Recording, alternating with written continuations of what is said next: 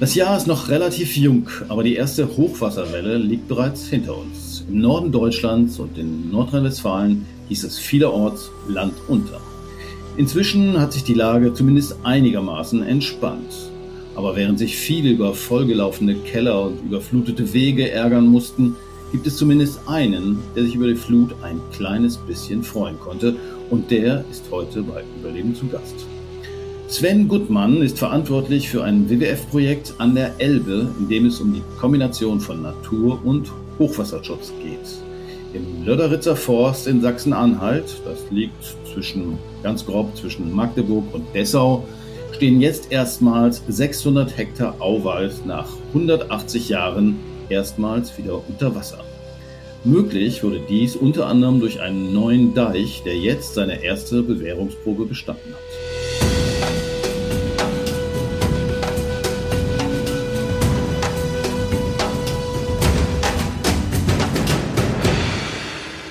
Hallo Sven, erzähl uns mehr. Wie sieht es momentan bei euch an der Elbe aus? So ein bisschen wie am Amazonas, aber ohne Papageien? Hallo Jan, ähm, nicht ganz so, also tatsächlich vom Wasserverhältnissen und von den Waldverhältnissen könnte man den Vergleich schon ziehen, aber wir sind natürlich in Deutschland im Winter, das heißt ganz so bunt und ganz so grün geht's dann bei uns doch nicht zu. Ähm, die Lage ist auch wieder entspannt, die Wasserpegel sind runter, die Elbepegel und wir haben trotzdem aber noch das dringend gebrauchte Wasser in, äh, in der Landschaft. Wir hatten ja in den letzten Jahren im Prinzip die konträre Lage, dass wir sehr viel Trockenheit hatten, gerade in Mitteldeutschland. Äh, denke, das ging auch durch die Presse und durch die Nachrichten. Ein großes Wasserproblem mhm. und damit auch ein großes Problem für die Wälder und damit auch für die Auenwälder. Und jetzt hatten wir eigentlich mal wieder ein Hochwasser, was wir uns öfter wünschen, nicht dramatisch hoch, zumindest nicht an der Elbe in Mitteldeutschland und so, dass die Wasserspeicher endlich mal wieder aufgefüllt ähm, sind. Ich freue mich schon auf den Frühling, dann wird es ja an der Elbe sprießen und blühen. Äh, das hat die Landschaft dringend gebraucht, dieses Wasser, was jetzt mal durchgegangen ist. Mhm. Okay, das gucken wir uns dann mal an. Ich will noch mal zurück zum Projekt. Also los ging es 2002, nachdem äh, es dort ein großes Hochwasser, die Älteren von uns werden sich noch erinnern, gegeben hat, hat man wie gesagt, man kann ja auch mal Hochwasserschutz und Naturschutz kombinieren und ein Pilotprojekt, was damals an den Start ging, war das vom WWF initiierte Projekt im Biosphärenreservat Mittlere Elbe. Insgesamt gekostet hat es 30 Millionen Euro. Finanziert wurde es vor allen Dingen vom äh, von Umweltministerium und dem Land Sachsen-Anhalt, aber auch der WWF hat kräftig investiert, nämlich 3,5 Millionen Euro. Und davon hat man den alten Deich abgerissen, einen neuen Deich gebaut, aber weiter weg vom Ufer und dadurch entstanden oder sind entstanden neue Überflutungsflächen und eben letztendlich auch wieder Auwald, was äh, ein Naturschatz ist, der so ein bisschen äh, ja, unterbelichtet ist in Deutschland. 80 Prozent an der Elbe von diesen Auwäldern sind verloren gegangen und jetzt sieht es eigentlich ganz gut aus. Kann man denn eigentlich noch von Auwald sprechen, wenn da jetzt 180 Jahre kein Wasser mehr draufgeflossen ist? Genau, das ist äh, genau die Thematik. Tatsächlich nochmal ganz kurz zum Projekt. Gingen die Überlegungen zu diesem Projekt schon äh, zurück in die späten 90er Jahre. Also auch diese Maßnahme war schon lange eigentlich auf dem Tisch. Der Fachexperten, äh, sage ich mal, die sich mit Hochwasserschutz auf der einen Seite beschäftigen und Naturschutz auf der anderen Seite. Und das Besondere war wirklich, du hast es schon gesagt, so dieses Zusammenführen von dem Hoch, von der Hochwasserschutzfunktion äh, und dem, ich sag mal, naturverbessernden ähm, endlich Überflutungen der Flächen und dieses besonderen Wald. Hintergrund ist, du hast es auch schon im Stichwort gesagt, diese Auwälder sind schwer bedroht. Also einer der bedrohtesten Waldtypen in Mitteleuropa. Man findet eigentlich an den großen Strömen kaum mehr überflutbaren Auwald. Und da gibt's sozusagen bei uns an der mittleren Elbe ein letztes Relikt. Und ich sag mal, das Sahnestück von diesen Auwäldern an der mittleren Elbe ist der Löderitzer Forst. Deswegen gab es da schon lange Überlegungen von einerseits von der Naturschutzseite, andererseits von der Hochwasserschutzseite dort auch eine Deichrückverlegung zu machen. Äh, das Problem war nur, dass das äh, gerade Ende der 90er und Anfang der 2000er noch völlig getrennte Bereiche waren. Also es gab im Prinzip keine enge Zusammenarbeit zwischen Hochwasserschutz und Naturschutz.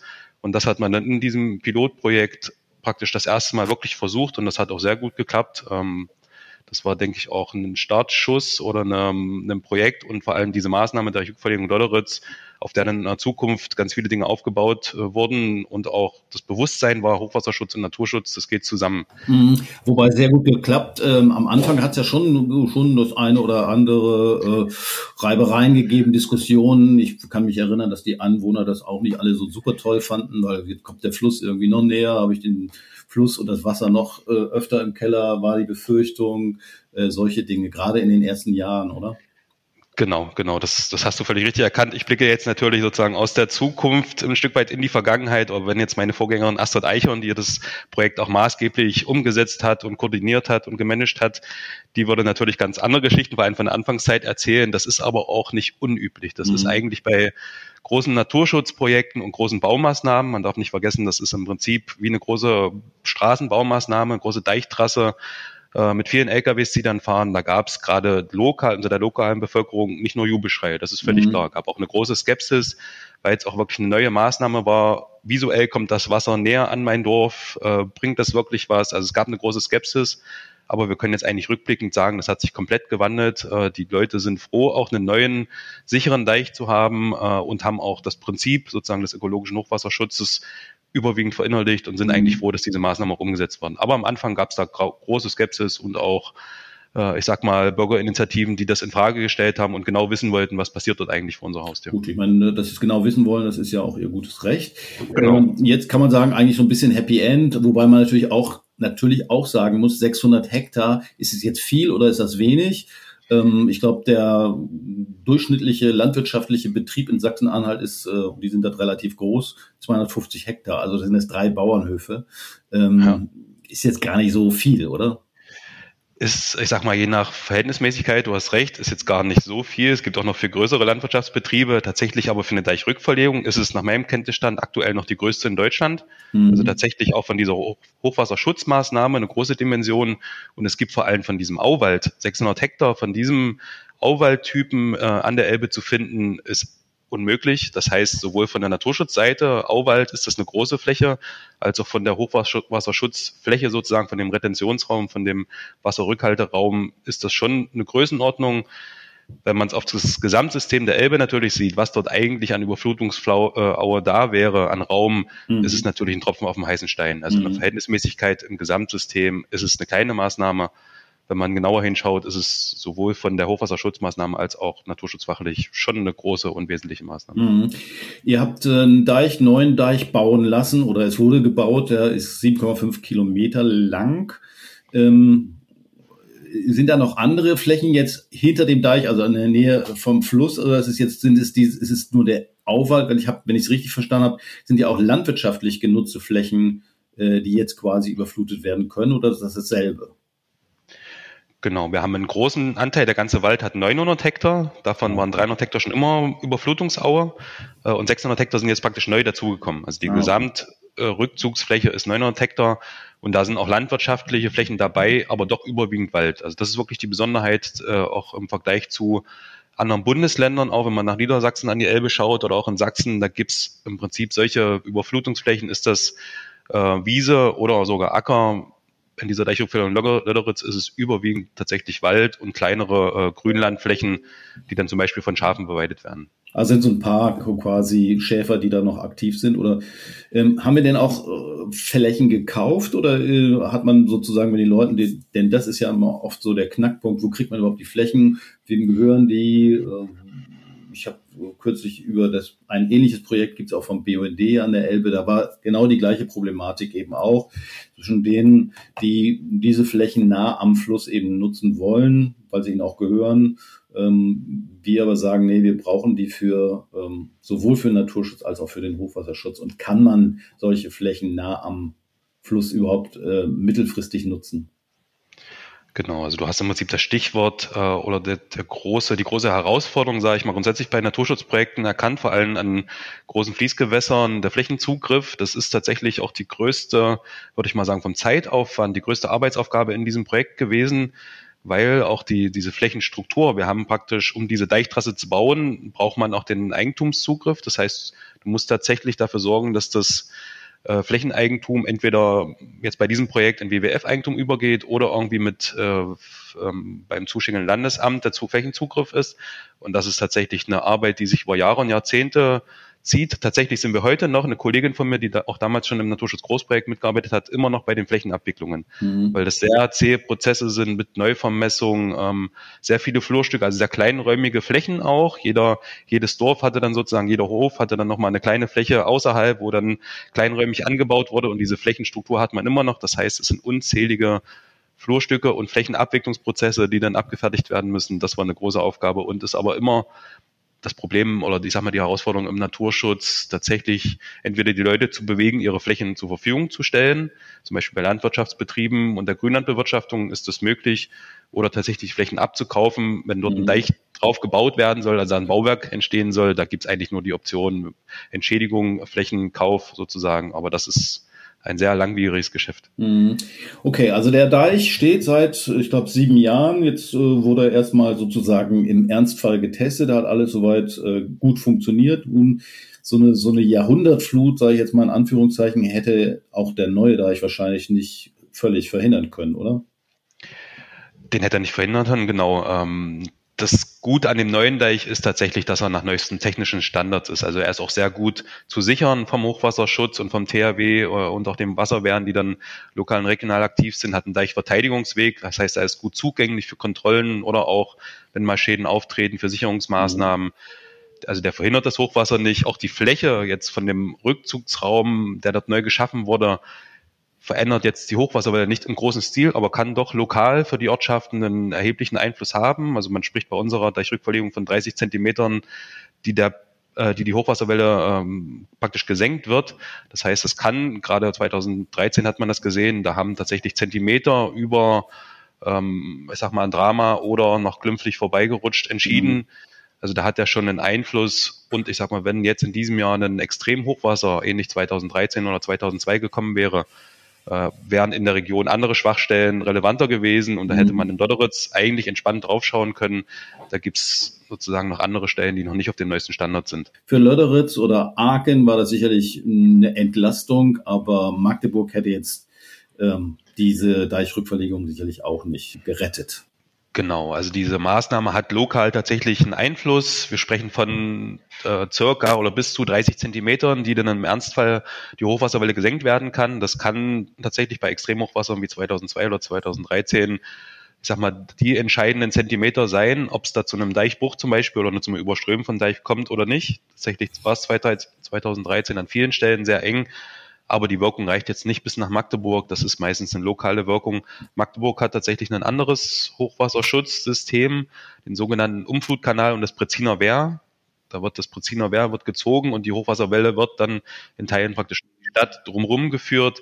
Das hat dort sozusagen den lokalen maßgeblichen Effekt. Solche Deichrückverlegungen und das Prinzip des ökologischen Hochwasserschutzes wird erst wirklich relevant, wenn man es im Gesamtsystem sieht. Also wenn man wirklich eine Reihe an ähm, Poldern oder Deichrückverlegungen hat, die dann im Gesamtsystem wirken, dann hat das einen maßgeblichen Effekt auch auf die gesamte Hochwasserwelle. Mhm. Eine Maßnahme immer nur lokal, regional Wirkung. Okay, aber der Deich steht ja jetzt schon ein paar Jahre. Was machst du denn da jetzt noch eigentlich? Ähm, ist er fertig? Der Deich ist fertig. Wie gesagt, tatsächlich eine Kollegin von mir, die beschäftigt sich immer noch mit den Abwicklungen, aber wir haben natürlich ganz viele neue Aufgaben. Also das Gebiet, auch das Naturschutzgebiet Mittlere Elbe, was aus diesem Projekt entstanden ist, ist zwar ein Sahnestück an der, an der Elbe tatsächlich mit diesen Auenwäldern, mit diesen Auenwiesen, Flutrinnen, mit diesen ganzen Lebensräumen und auch dem Elbebiber, den ganzen Tieren, die Wildkatze haben wir im Gebiet, äh, ist tatsächlich eine Arbeitsaufgabe auch für die Zukunft. Wir haben ganz viele Flächen hier gesichert, auch für den Naturschutz. Wir haben ca. 1600 Hektar im BWF-Eigentum mit vielen Landwirtschaftsbetrieben drauf, Schäfereien drauf, mit denen wir natürlich laufend ähm, auch versuchen, Naturschutzmaßnahmen umzusetzen. Und wir haben aktuell im vergangenen Jahr, Ende letzten Jahres oder Mitte letzten Jahres ein neues Großprojekt gestartet. Das heißt, der Weg in die Zukunft und für weitere Maßnahmen in diesem Gebiet, der ist bereitet und jetzt beschäftigen wir uns sozusagen mit den neuen Aufgaben und haben rückblickend zur Deichrückverlegung eigentlich nur noch Managementaufgaben oder auch mal ähm, Führungen mhm. oder Umweltbildung. Ansonsten steht dort der Deich und der ist natürlich die Hochwasserschutzfunktion, die ist übergeben an das Land an das zuständige, äh, an den zuständigen Landesbetrieb für Hochwasserschutz und Wasserwirtschaft. Von denen wird er jetzt gemanagt. Also mit dem Deich direkt haben wir als WWF nichts mehr zu tun. Okay, aber es gäbe ja noch einiges zu tun. Also in Deutschland gibt es, also nicht nur an der Elbe, sondern auch an anderen Flüssen ungefähr 10.000 Kilometer Deiche. Und äh, angesichts des sich abzeichnenden Klimawandels werden wir diese Deiche ja wohl auch noch in Zukunft öfter brauchen, beziehungsweise viele von diesen Deichen müssten ertüchtigt werden. Und da ist ja letztendlich die Frage, ob man diese Chance nicht nutzt, um weitere Überflutungsflächen auch für den Naturschutz zu gewinnen. Äh, siehst du da Chancen? Ja, ja, das, also das ist tatsächlich auch eine, eine Generationenaufgabe und das wurde auch erkannt, auch von der Politik und auch von den ähm, Ministerien und den Behörden, die da zuständig sind. Das war tatsächlich nach dem 2002er Hochwasser ein bisschen anders. Da gab es äh, eine kurze Dramatik und auch das Bewusstsein auch in der Gesellschaft und in der Politik. Das ist aber sehr schnell wieder abgeflacht. Und 2013 war tatsächlich ein Hochwasser, was sich tief eingeprägt hat, sowohl in die Gesellschaft als auch in das politische und behördliche Handeln.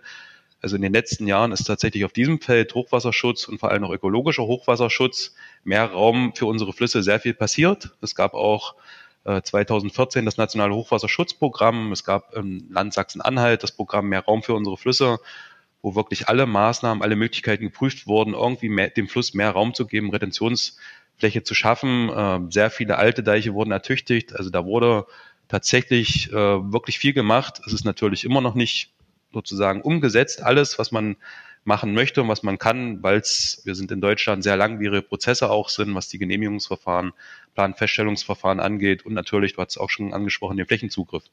Aber es ist klar erkannt, äh, dass das eine Generationenaufgabe, eine wichtige ist.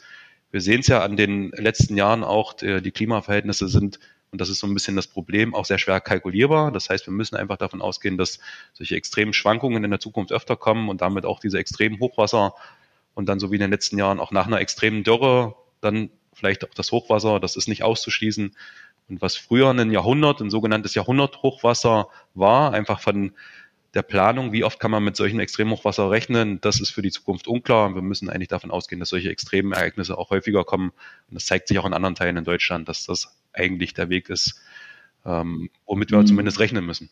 Ich meine, in diesem Januar ist es ja relativ glimpflich abgelaufen. Natürlich ist es ärgerlich, wenn dein Keller unter Wasser steht und ähm, dein, deine Möbel nass werden, solche Geschichten. Aber es ist ja im Vergleich zum Ahrtal als 2021, wir erinnern uns, 35 Milliarden Schäden und 180 Tote allein in Deutschland. Äh, dem im Vergleich äh, war es ja diesmal relativ harmlos bislang. Das liegt aber auch sicherlich daran, dass die ähm, ich sag mal, ja, die landschaftlichen Gegebenheiten einfach andere sind. Im Ahrtal ist ein enges Tal, da gibt's wahrscheinlich gar keine Möglichkeiten, Überflutungsflächen zu schaffen, oder? Genau, also das ist schwer zu vergleichen, aber tatsächlich war auch das 2002er Hochwasser, äh, obwohl es, ich sag mal, in anderen Konstellationen ist, auch dramatisch, auch mit Toten, auch in Sachsen. Ähm, das gibt auch an der Elbe solche Extremhochwasser, aber der große Unterschied ist natürlich auch die Geschwindigkeit, mit der so eine Hochwasserwelle kommt. Wir haben in Mitteldeutschland tatsächlich den Vorteil in Anführungszeichen, dass man die Hochwasserwelle ähm, relativ zeitnah auch kommen sieht. Wenn in Tschechien starke Regenfälle sind, an der Elbe zumindest, wenn in Tschechien starke Regenfälle sind, dann kann man das praktisch über die Wetterdienste auch erfassen. Und dann gibt es ja ein Pegelsystem, eigentlich durch Sachsen bis uns in Sachsen-Anhalt die Informationen wirklich aktuell liefert. Das heißt, man weiß, was auf einen zukommt in den meisten Fällen. Das ist natürlich bei äh, landschaftlichen Gegebenheiten wie im Ahrtal völlig anders. Da regnet es sozusagen oben am Hang und relativ schnell ist das Wasser unten und wir haben sehr enge Täler. Das mhm. heißt, das Wasser kann sich auch gar nicht ausbreiten in die Aue und damit die Welle verlangsamen, sondern es kommt im Prinzip direkt runter und wenn dort äh, sehr viele Niederschläge fallen, ist da der Zeitraum, wo man reagieren kann, einfach so viel kürzer und dadurch kommen dann auch so eine extremen Schäden zustande und dann auch mit, mit Todesopfern leider, äh, dass man da einfach gar nicht die Zeit hat, sich darauf einzustellen. Mhm. Der Unterschied zur Elbe ist, dass wirklich dann eine massive Hochwasserwelle kommt. Also gerade 2002 und 2013 sind ja wirklich ganze Landstriche davon betroffen und ganze Landstriche überflutet gewesen. Also die Dimensionen von dem Volumen sind viel größer aber glücklicherweise kommt die Hochwasserwelle langsamer und man kann sich besser auch mit, dem, mit den Hochwasserschutzmaßnahmen, mit den regionalen Wasserwehren, Feuerwehren, THW besser darauf vorbereiten als bei so einem Extremereignis wie im Ahrtal zum mhm. Beispiel. Wobei Bebauung natürlich auch ein Thema ist. Also ich meine, äh, die Frage ist, baut man dann dort, wo es zu Schäden kommt, tatsächlich wieder auf oder gibt es Alternativen? In Holland ähm, hat man 1953 ähm, gewaltiges Hochwasser gehabt Sturmfluten und da hat man eben zu, zumindest teilweise eben nicht wieder aufgebaut, sondern äh, alternative Standorte gefunden. äh, für Bauernhöfe, für äh, Gebäude etc. Ist das auch ein Thema, dass man eben schauen muss, dass man die Bebauungspläne äh, anpasst und Risikogebiete auszeichnet, wo eben nicht mehr gebaut werden kann? Genau, auch das ist ja ähm, mit den Erkenntnissen der extremen Hochwasser auch passiert. Es ist nur in einem, ich sag mal, jetzt wieder die Analogie zum, zum Ahrtal, ähm, das ist ganz schwer zu planen dort. Man weiß zwar, das sind theoretisch äh, gefährdete Flächen, aber solche Extremereignisse sind wirklich nicht planbar. Das heißt, es kann in einem Tal, kann mal so ein Extremereignis kommen und dann vielleicht auch wieder 10, 20 Jahre nicht mehr. Aber das gibt's, diese Risikopläne gibt's auch für uns, bei uns an der Elbe äh, kann man relativ gut anhand der Geländemodellierung sagen, das ist ähm, bei einem Extremhochwasser gefährdetes Gebiet und dann ist da eigentlich auch die Bebauung auszuschließen. Trotzdem sieht man natürlich sowohl in den ähm, Gebirgen oder den Mittelgebirgslagen als auch bei uns in den Auen trotzdem noch Wohngebiete in diesen Flächen, die dann einfach das Risiko tragen und dann ist am Ende das auch eine Sache vom Versicherungsschutz, ob dann die Versicherung bezahlt oder was man sozusagen an Beiträgen bezahlen muss. Aber diese Überlegung, die gibt es natürlich und das wird eigentlich auch flächig umgesetzt, dass man solche Risikogebiete ausweist und dann da möglichst die Bebauung nicht mehr zulässt. Aber es gibt natürlich auch einen großen Bebauungsstand, der davon betroffen ist, den man nicht zurückbauen kann. Das heißt, die Leute wohnen dort nun mal und dann muss man die auch schützen. Das ist natürlich auch die andere Seite, die man nicht einfach so ausblenden kann. Mm, ja, schützen ist natürlich auch ein gutes Stichwort, weil eigentlich ähm, ist ja klar, dass man so, so große Ortschaften nicht äh, abreißen kann, obwohl da vielleicht mal Aue war. Also was weiß ich, in Dresden zum Beispiel oder meinetwegen auch in Hamburg, äh, Magdeburg, das sind natürlich äh, Städte, da wird man das Rad nicht zurückdrehen können. Wir haben vorhin gesagt, 80 Prozent der ursprünglichen Überflutungsgebiete der Auen sind verloren gegangen, aber das ist ja kein Prozess, der in den letzten 20 Jahren äh, gewesen ist, sondern das ist, hat sich ja über Jahrzehnte, über Jahrhunderte hingezogen. Und ähnlich sieht es ja an anderen Städten, ähm, in anderen Flüssen auch aus. Genau. Was denkst du denn, wie viel von den ehemaligen Auflächen kann man überhaupt wieder zurückgewinnen? Äh, 5%, 10 oder 50? Ja, das ist die Frage, wie konsequent man das machen möchte. Also da gibt es eine große Spannbreite, völlig klar, du hast es schon gesagt, an Städten oder wirklich Siedlungsbereichen, da denke ich, wird keiner auf die Idee kommen, da zu diskutieren und dort irgendwie wieder Überflutungsflächen schaffen zu wollen. Aber es gibt natürlich auch große Flächen, die zum Beispiel landwirtschaftliche ähm, Pachtflächen betreffen, Ackerflächen oder auch Grünlandflächen, die auch, du hast auch gesagt, über Jahrhunderte im Prinzip vom Hochwasser geschützt wurden, ähm, die aber theoretisch rückgeführt werden könnten. Und dann ist man aber wieder in Deutschland und in dem Feststellungs Planfeststellungsverfahren oder auch in den sozusagen ähm, rechtlichen Möglichkeiten, äh, denen man sich dort stellen muss oder in rechtlichen Grenzen einfach, ich sag mal, wenn man alles umsetzen könnte, geht das schon in eine zweistellige Prozentzahl, auch eine höhere zweistellige Prozentzahl. Aber wenn man sich realistisch die Prozesse dahinter anschaut, grenzt sich das natürlich sehr ein. Aber es gibt, ich denke auch da, man muss proaktiv denken. Es gibt zum Beispiel in Sachsen-Anhalt jetzt eine Bestrebung, dass man landwirtschaftlichen Betrieben zum Beispiel Ausgleichszahlungen äh, zur Verfügung stellen will, wenn die ihre Flächen zur Überflutung zur Verfügung stellen, also wenn die praktisch nutzbar sind, zum Beispiel für einen gesteuerten Polder. Das finde ich eine mhm. gute Variante, weil ähm, und wenn das auch noch kombiniert ist mit einer entsprechenden Aufklärung und sozusagen den Informationen, was dort eigentlich der Zweck ist und wozu das dient, finde ich das sehr sinnvoll, weil die Landwirtschaftsbetriebe wohnen dort in der Region, ihnen hilft das ja auch im Hochwasserschutz und wenn sozusagen die, die Schäden, die sie dann vielleicht allein auch noch abgepuffert werden, dann ist das, denke ich, auch ein guter Weg und dann kann man da in mhm. Zukunft auch mehr Flächen noch nutzen. Aber es wird. Muss man noch mal kurz erklären vielleicht. Ein Polder ist im Grunde eine Wiese mit einem Deich drumherum. Der Unterschied ähm, zu einer Deichrückverlegung ähm, zu einem Polder ist, das eine ist gesteuert und das andere ist ungesteuert. Eine Deichrückverlegung, mhm. so wie wir auch in, in der Deich, Deichrückverlegung Löderitz umgesetzt haben, ist praktisch äh, ungesteuert und das Wasser kann rein und raus, so wie das Hochwasser kommt. Ein mhm. Polder mhm. ist immer sozusagen eine, abgesch eine abgeschlossene Überflutungsfläche, die gezielt äh, gesteuert geflutet werden kann äh, und, und dann noch wieder das sozusagen das Wasser über Entwässerungssysteme rausgeführt werden kann. Das heißt, der Hochwasserschutz kann dort genau praktisch berechnen vorher, an welchen, zu welchem Zeitpunkt der Hochwasserwelle öffne ich diesen Polder. Und das ist natürlich dann für den Hochwasserschutz noch effektiver, mhm. weil das natürlich dann auch sozusagen vorgeplant werden kann. Die Deichrückverlegung, die ist ungesteuert sozusagen und stellt. Und ist so ein Polder auch jetzt unter dem Stichwort Naturschutz, ist das ein wertvolles, wertvoller Lebensraum oder ist es ein Acker? Also ein Maisacker, kann das auch ein Maisacker sein, wo nicht allzu viel lebt? Tatsächlich sind die meisten Polder, und das ist aber, liegt auch daran, dass die Elbaue grundsätzlich überwiegend ausgeräumt ist und da wenig Wald ist. Also die meisten Polder sind landwirtschaftliche Flächen. Ich denke, überwiegend der große Anteil sind landwirtschaftliche Flächen, Ackerflächen, Wiesenflächen, was aber auch völlig okay ist, weil das sind jetzt erstmal ganz normale Landwirtschaftsflächen. Und so ein großes Hochwasser kommt ja nicht so oft. Die werden dann wirklich bei großen Hochwässern, äh, werden die geflutet. Ähm, und ich sag mal, das ist Naturschutz und oder beziehungsweise ökologisch nicht so richtig vergleichbar mit einer Deichrückverlegung. Es kommt sehr darauf an, wann dieses Hochwasser kommt und wann äh, auch diese Flächen geflutet werden. Das kann für die Natur positiv sein, wenn das, ich sag mal, im Rahmen eines Frühjahrshochwassers, so dass die Natur das sozusagen auch verarbeiten kann oder gerade braucht das Wasser, dann kann auch ein Polder gut, eine Poldersteuerung gut für die Natur sein. Es kann natürlich auch sein, dass das völlig unabhängig dem reinen Hochwasserschutz äh, dient und die Zeitpunkte für die Natur nicht so günstig sind. Also man sagt eigentlich, besser für die Ökologie ist eine Deichrückverlegung. Bei einem Polder ist das so ein bisschen eingeschränkt, auch der ökologische Nutzen. Und da steht wirklich der Hochwasser, die Hochwasserschutzfunktion noch mehr im Vordergrund. Mhm.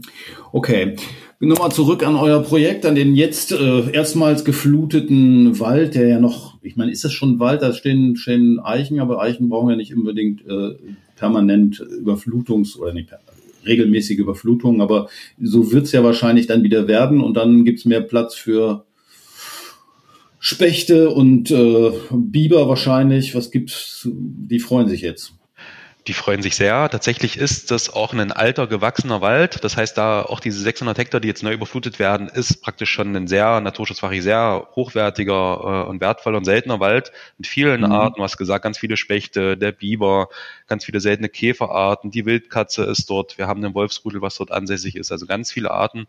Und das Besondere jetzt sozusagen an der Wiederüberflutung der Flächen ist, äh, dass dadurch die Dynamik unglaublich äh, gepusht wird. Man sagt so ein bisschen im Vergleich, die Auenwälder sind tatsächlich die Regenwälder Mitteleuropas. Und mhm. das kommt von dieser Kleinräumigkeit. Also es gibt in den Auenwäldern durch diese Dynamik, durch diese ähm, landschaftsverändernde Funktion des Wassers einfach so viele kleinräumige Nischen äh, und ein Mosaik an kleinräumigen Lebensräumen, dass man eine sehr hohe Artenvielfalt hat. Also das sind tatsächlich Hotspots der Artenvielfalt in Deutschland und die in, zu großen Teilen praktisch begründet sind auf diese Dynamik des Wassers. Man sieht das auch jetzt bei dem, bei diesem Hochwasser, beim diesjährigen, äh, dass das Wasser Bäume verschiebt, dass ähm, ein Stückchen Eisgang irgendwo eine Grasnarbe aufreißt. Also ganz viele unterschiedliche, unzählige Prozesse passieren während des Hochwassers äh, und damit entstehen im Frühjahr wieder neue Lebensräume. Und zusätzlich kommt jetzt noch in diesem Jahr der Effekt dazu, dass wir im Prinzip die letzten fünf Jahre kein Wasser gesehen haben, also eine extreme Trockenheit geherrscht hat jetzt das Wasser wieder da ist. Also ich gehe eigentlich davon aus, dass es früher sprießt und blüht und äh, voller Leben ist in der Aue. Das wird ein sehr interessantes mhm. Frühjahr, vor allem für äh, Naturfreunde. Und kann man sich das auch angucken? Also die Leute können da Ausflüge machen am Wochenende, wahrscheinlich auf dem Deich mit dem Fahrrad fahren oder wie genau. sieht es da aus? Genau, man kann den Deich sehr gut nutzen. Wir haben eine Nebenstrecke vom Elberadweg, der ja der ähm, beliebteste Radweg in Deutschland ist. Nebenstrecke über diesen äh, Löderitzer Deich. Das heißt, da kann man sehr gut Radtouren machen. Das wird auch sehr gut genutzt. Im Sommer ist dort immer äh, sehr viel Aktivität auch auf dem Deich. Ähm, und tatsächlich die Begehbarkeit des Gebietes war eine lange Diskussion auch mit der lokalen und regionalen Bevölkerung, ähm, weil aus dem Naturschutz Großprojekt und auch aus den Bestrebungen der Biosphärenreservatsverwaltung und der Schutzgebietsverwaltungen sozusagen, ähm, dass möglichst dieser Wald in Prozessschutz sozusagen in Wildnisentwicklung übergeben werden sollte. Das heißt, möglichst wenig Beeinflussung von außen, aber der Kompromiss ist auch sozusagen mit Touristen und auch der lokalen regionalen Bevölkerung, dass dort Wanderwege durch den Wald gehen und offen gehalten werden. Das heißt, man kann dort auch eine schöne lange Wanderung durch den Wald machen und kann den Auenwald erleben äh, und kann sich dort aufhalten. Das ist möglich, mhm. aber ein Großteil des Waldes ist für das Betreten tatsächlich ähm, gesperrt, wobei das ja immer ein unschönes Wort ist. Der ist sozusagen den Arten und den Pflanzen äh, und den Tieren überlassen. Das heißt, man bewegt sich dort ähnlich anderen Schutzgebieten oder Nationalparken auf den Wegen, die freigegeben sind, aber kann trotzdem die Natur erleben. Okay, das ist auf jeden Fall sicherlich mal ein kleiner Ausflugstipp für Frühjahr. Momentan ist ja eben alles unter Wasser, da äh, braucht man schon sehr hohe Gummistiefel wahrscheinlich, wenn man da jetzt rein will.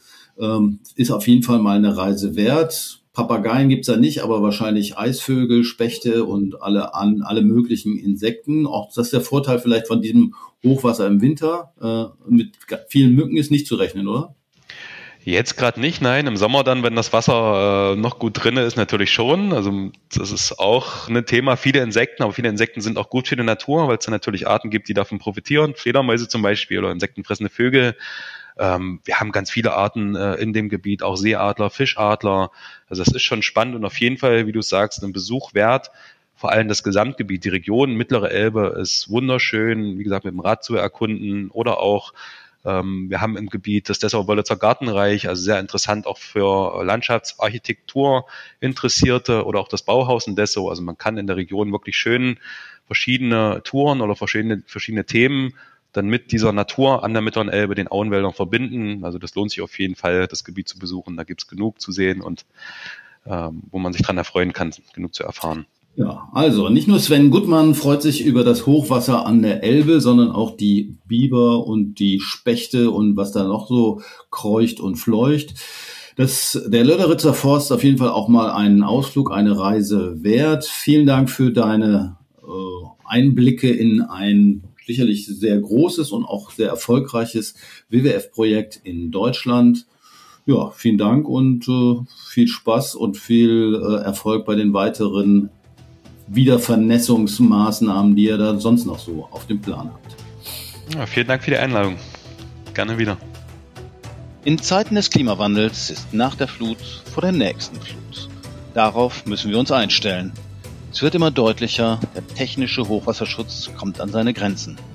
Wir dürfen uns nicht allein auf höhere Deiche verlassen, sondern müssen auch daran arbeiten, das Wasser in der Landschaft zu halten. Denn die nächste Dürre kommt bestimmt. Das Beispiel Lodderitzer Forst in Sachsen-Anhalt zeigt, eine Art Tempolimit für das Regenwasser ist möglich.